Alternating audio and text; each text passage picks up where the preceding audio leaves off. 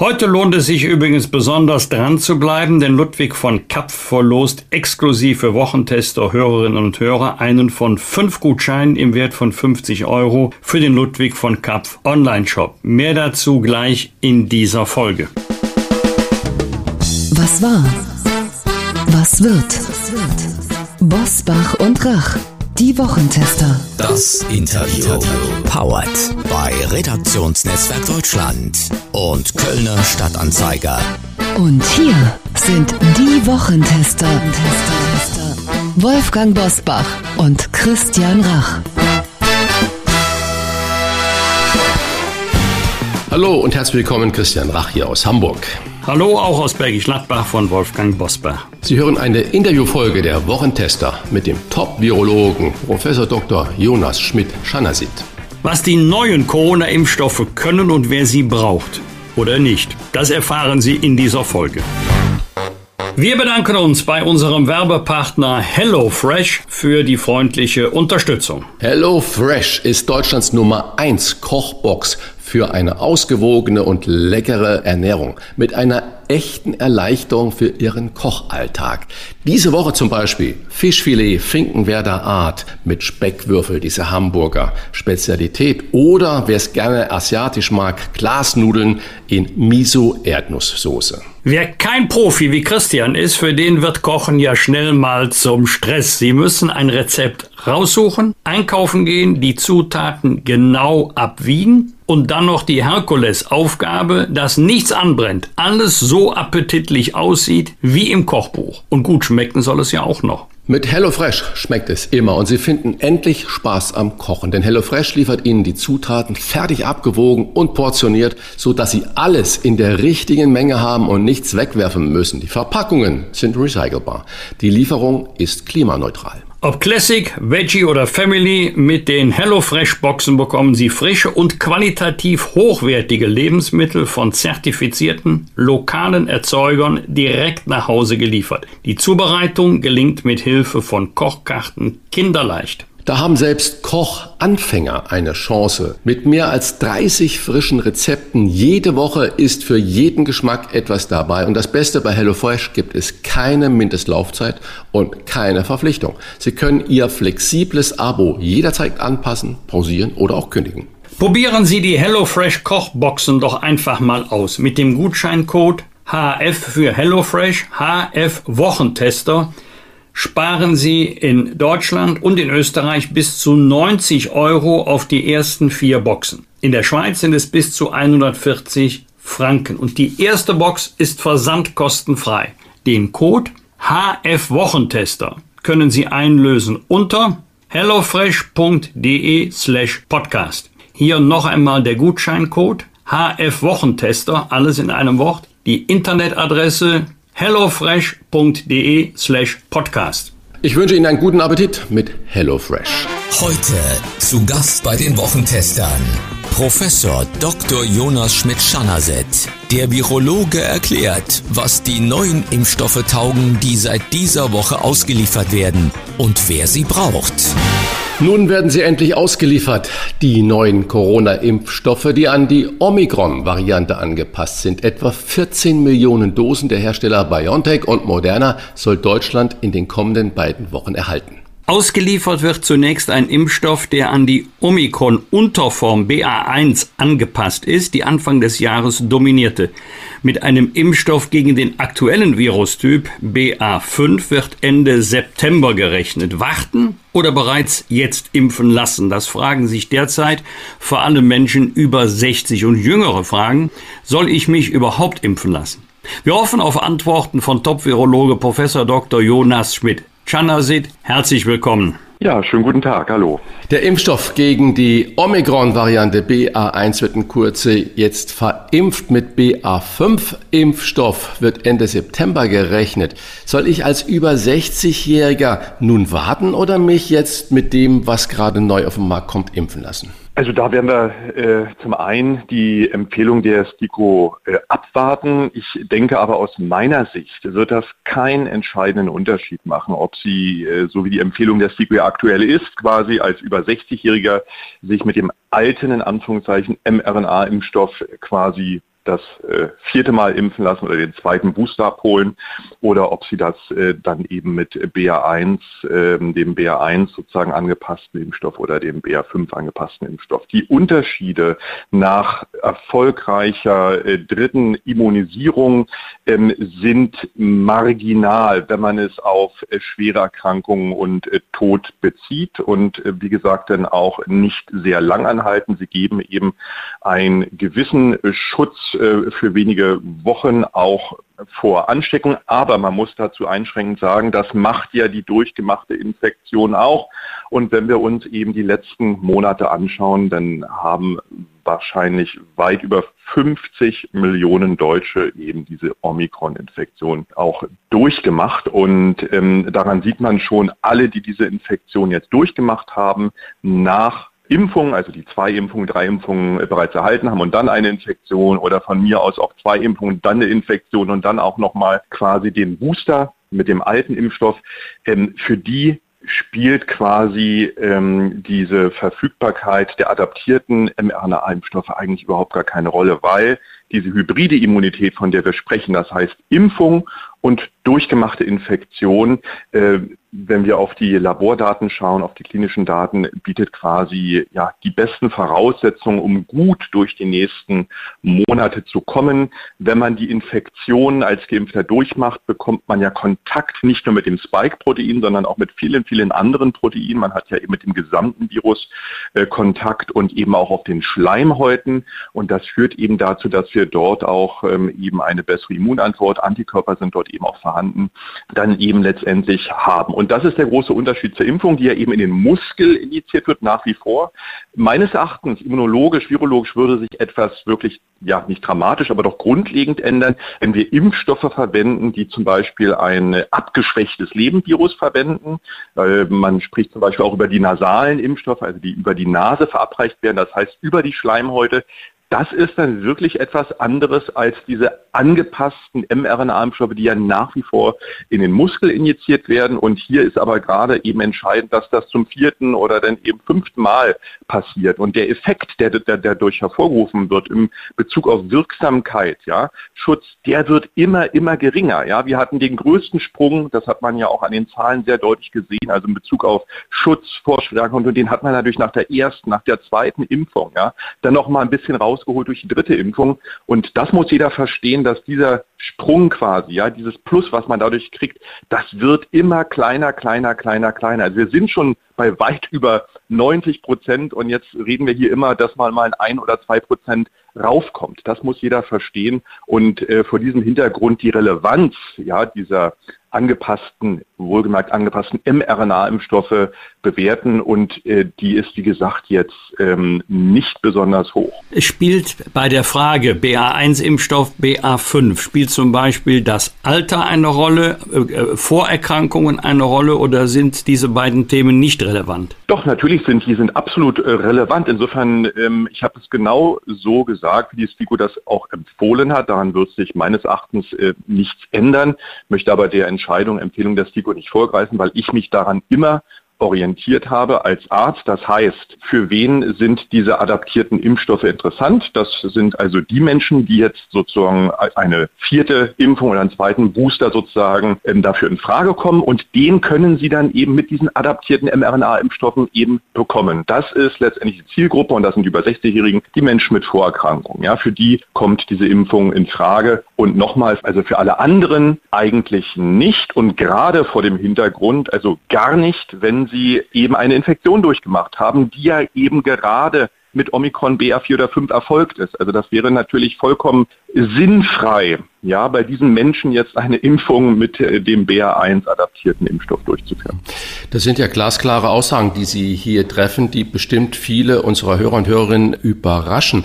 Ich möchte mal in dem Zusammenhang den Fokus auf ein Phänomen äh, richten, wo Sie uns bitte aufklären, ob das Fake News sind oder ob da wirklich was dran ist. Also ich persönlich bin Blutgruppe 0. Ich bin dreimal geimpft habe bis jetzt wissentlich keine Infektion mit Corona durchgemacht und äh, lese dann zum Beispiel eine französische Studie darüber, dass die Blutgruppe 0 irgendwie sich wohl schwerer infiziert als die anderen Blutgruppen. Auch kann man sich infizieren, dann gibt es auch einen heftigen Verlauf, aber wohl schwerer. Was ist denn dran an diesen Dingen? Sind das Gerüchte, die wissenschaftlich nicht haltbar sind oder äh, vernachlässigt man das im Moment so ein bisschen in der Betrachtung? Nein, man vernachlässigt das nicht und ich glaube, Sie sprechen einen ganz wichtigen Punkt an, Herr Rach. Es wird einfach immer komplexer, die Konstellation. Ich habe es ja schon versucht anzusprechen. Also einmal die Konstellation, die ich als Mensch mitbringe. Sie haben es angesprochen, Blutgruppen, früher durchgemachte Infektionen, zum Beispiel mit anderen Coronaviren. Das heißt, das sind viele, viele Faktoren, ähm, die quasi die Entscheidung hin zu einer bestimmten Impfung, zu einer Auffrischungsimpfung beeinflussen können. Und genau das ist der Punkt, den ich auch mal angesprochen habe. Wir kommen langsam zu dem Punkt, wo diese individuelle Impfentscheidung, Impfberatung immer wichtiger wird und wir immer weniger allgemein sozusagen entscheiden, 60 Millionen müssen sich jetzt mit diesem einen Impfstoff impfen lassen. Das ist einfach nicht mehr passgenau. Genau aus diesen Konstellationen, ich bin genau auch dreimal geimpft, ich habe auch äh, wissentlich äh, eben auch noch keine Coronavirus-Infektion durchgemacht, aber selbst da würde ich sagen, dann schauen wir mal, ob ich es eben unwissentlich durchgemacht habe. Das kann man ja eben wunderbar differenzieren mit, äh, mit bestimmten Antikörpertesten und dann stellt sich zum Beispiel die Frage einer vierten Impfung eben nicht, wenn ich zu diesen drei Impfungen bereits auch eine Infektion eben gehabt habe. Das ist, wie gesagt, diese sogenannte äh, Superimmunität, äh, also besser kann es dann eigentlich nicht mehr sein. So. Und das ist eben bei vielen Menschen unterschiedlich. Es gibt auf der anderen Seite, gibt es durchaus auch ähm, ähm, Menschen, die drei Impfungen bekommen haben, aber eben überhaupt nicht ausreichend darauf reagiert haben. Das heißt, vielleicht gar keine Antikörper gebildet haben. Und da, genau diese Menschen, da ist es jetzt besonders wichtig, dass man die erreicht und schaut, wie kann man dort vorgehen, mit welchen Impfschemata kann man sozusagen dort auch für einen besseren Schutz sorgen. Und das ist jetzt letztendlich ähm, ähm, äh, der Punkt, worauf wir uns fokussieren müssen. Darum ja auch Impfkampagnen gerade in den Einrichtungen, wo solche Menschen eben auch gehäuft auftreten, ja, weil sie eben bestimmte Grunderkrankungen haben, weil sie, weil ihr Immunsystem eben nicht ausreichend auf die Impfung reagiert hat. Und das ist nun mal in den Gemeinschaftseinrichtungen, in Pflegeheim, Altenheim, auch in den Krankenhäusern Form, muss man da eben besonders hinschauen, weil diese Menschen ja oftmals auch nicht so gut erreicht werden. Genau, das haben wir, glaube ich, verstanden. Aber was hat es mit dieser Blutgruppe Null Diskussion auf sich? Es sind genetische Faktoren, die wir in der Tiefe auch noch nicht verstehen, die dazu führen, dass man eben für bestimmte Infektionen empfänglicher ist und für andere nicht. Das kennen wir von vielen, vielen, vielen anderen Infektionskrankheiten, von den Hantaviren, von den Dengueviren. Also diese genetischen Konstellationen kann es geben. Was es jetzt sozusagen in der Tiefe mit der Blutgruppe 0 auf sich hat, das kann ich Ihnen jetzt hier nicht erklären, aber allgemein ist es so, dass diese genetischen Faktoren sozusagen, ähm, ob bestimmte Rezeptoren ausgebildet sind, wie viel davon vorhanden sind,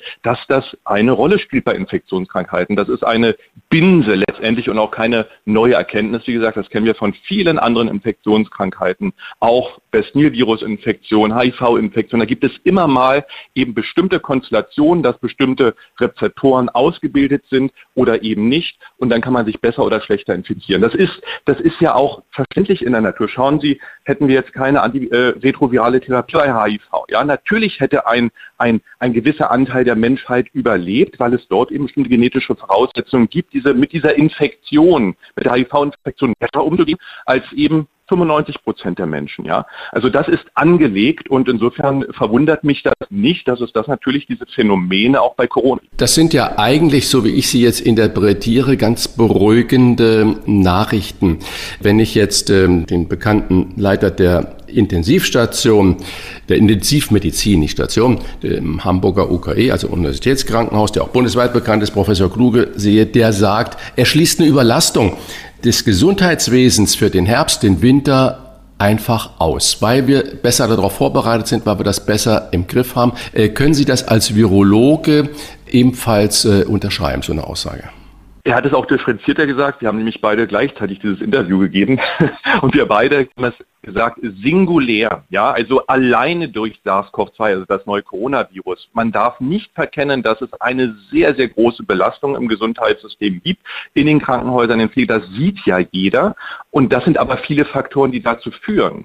Und äh, wir können durchaus mit einer, ähm, sage ich mal, intensive, in, intensiven Influenza-Welle eben rechnen und das kommt dann eben nochmal obendrauf. Und dann ist man in bestimmten Regionen, in bestimmten Einrichtungen sehr schnell an einer Belastungsgrenze. Das sieht ähm, Herr Kluge genauso wie ich. Aber nochmal, äh, hier ging es ja immer worauf er fokussiert hat und was mich auch immer so ein bisschen umtreibt, diese vollkommen monothematische Fixierung auf SARS-CoV-2, das geht an der Realität im Gesundheitswesen komplett vorbei. Wir haben viele große, drängende Probleme, angefangen vom Personalmangel, aber eben zum Beispiel auch multiresistente Keime. Influenza wird dieses Jahr eine Herausforderung werden, eben im Herbst und Winter. Also das in der Gesamtschau wird sicherlich dazu führen, dass wir Belastungssituationen haben. Und nochmal, also das Problem, was auch schon seit Jahren sozusagen uns umtreibt, auch in der Diagnostik übrigens, wir finden, finden auch nicht genügend Mitarbeiter in der Diagnostik. Darum waren wir ja auch bei den PCA-Testungen waren die ja sozusagen,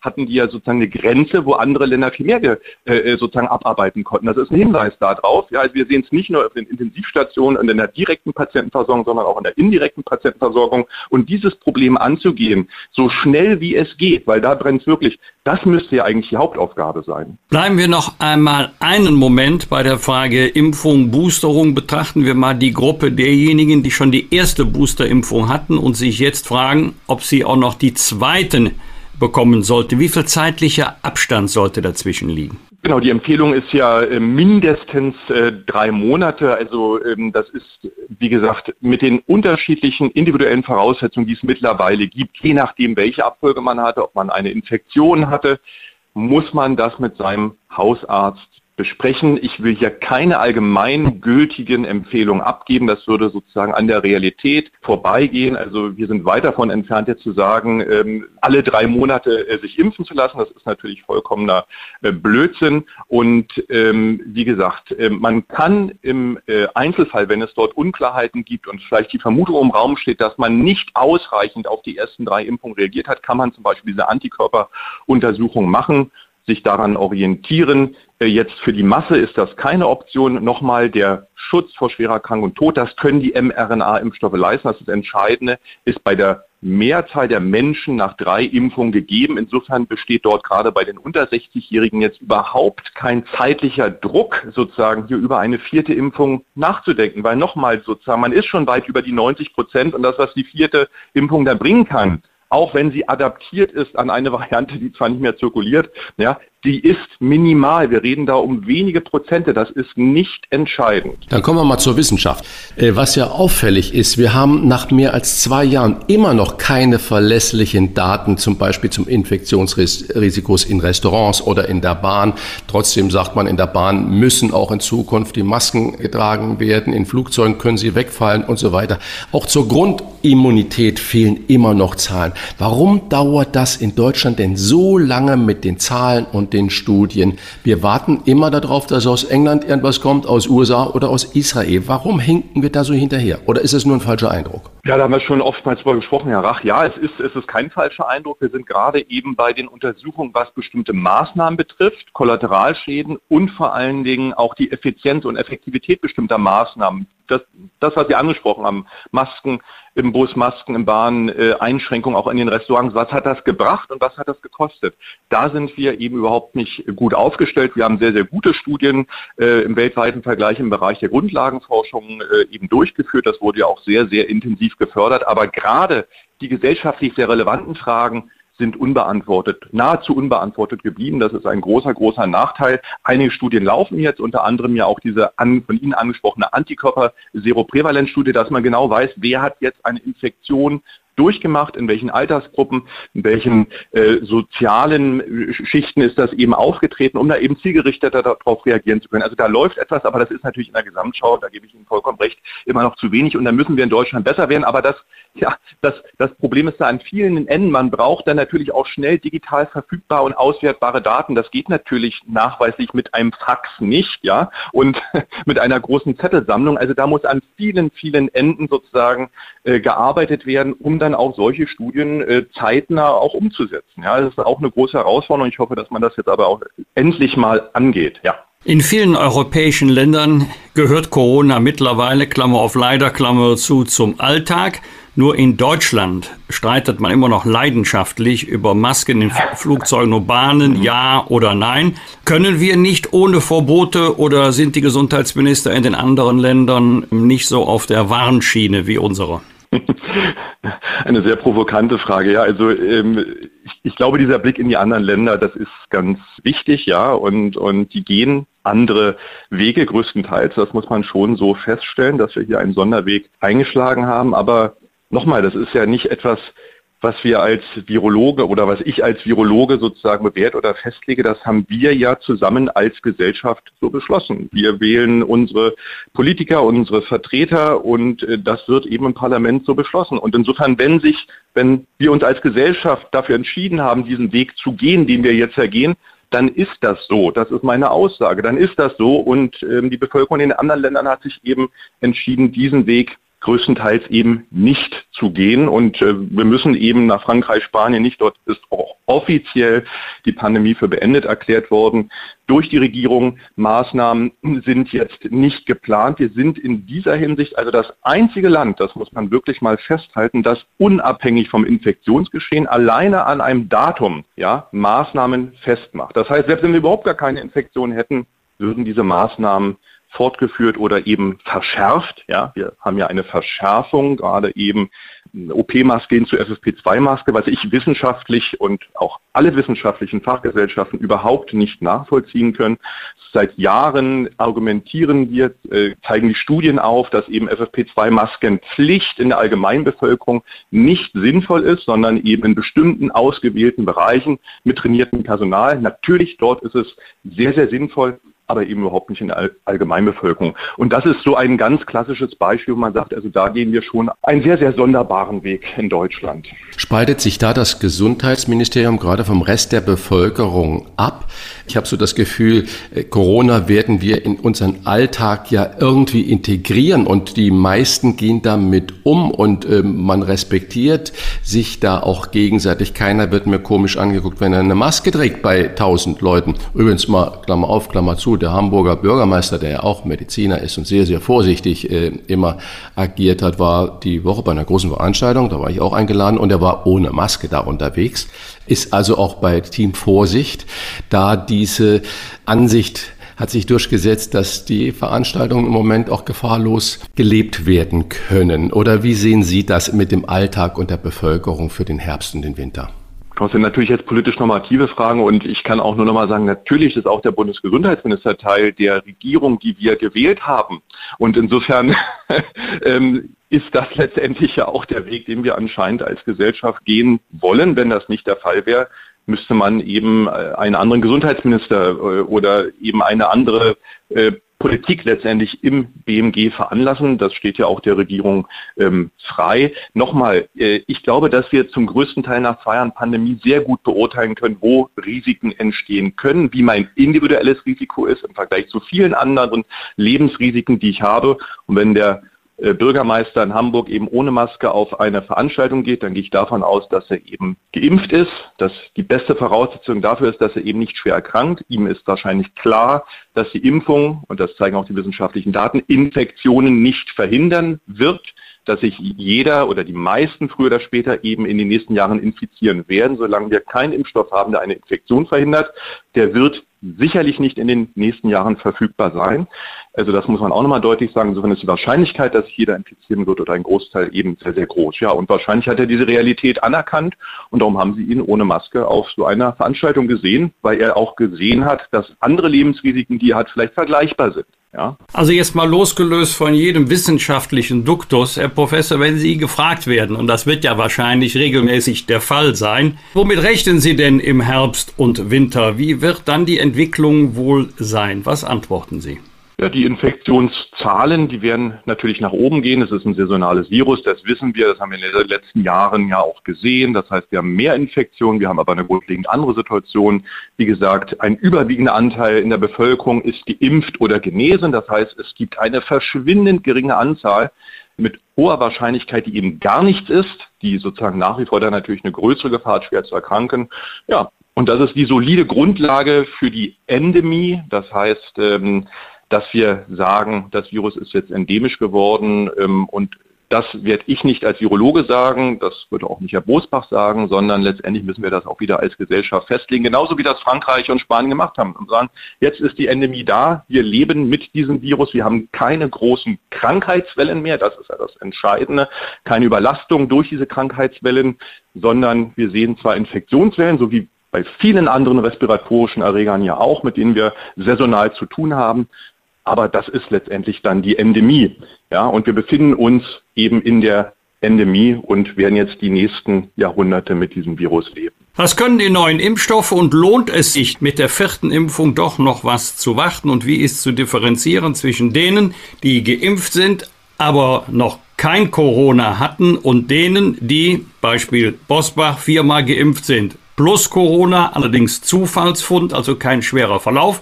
Das und vieles mehr haben wir besprochen mit Professor Dr. Jonas Schmidt-Chanasit. Herzlichen Dank. Ja, denn ganz liebe Grüße. Wir bedanken uns bei unserem Werbepartner Ludwig von Kapf für die freundliche Unterstützung. Ludwig von Kapf empfiehlt Wein seit 330 Jahren und ist mit mehr als 2500 ausgesuchten Weinen der Spezialist in Deutschland für Weine, Schaumweine und Spirituosen. Mit kompetenter Beratung am Telefon, online oder in den Stores, zum Beispiel in Bremen, Hamburg oder Hannover. Die persönliche Weinempfehlung der Wochentester ist der Magnifico Primitivo.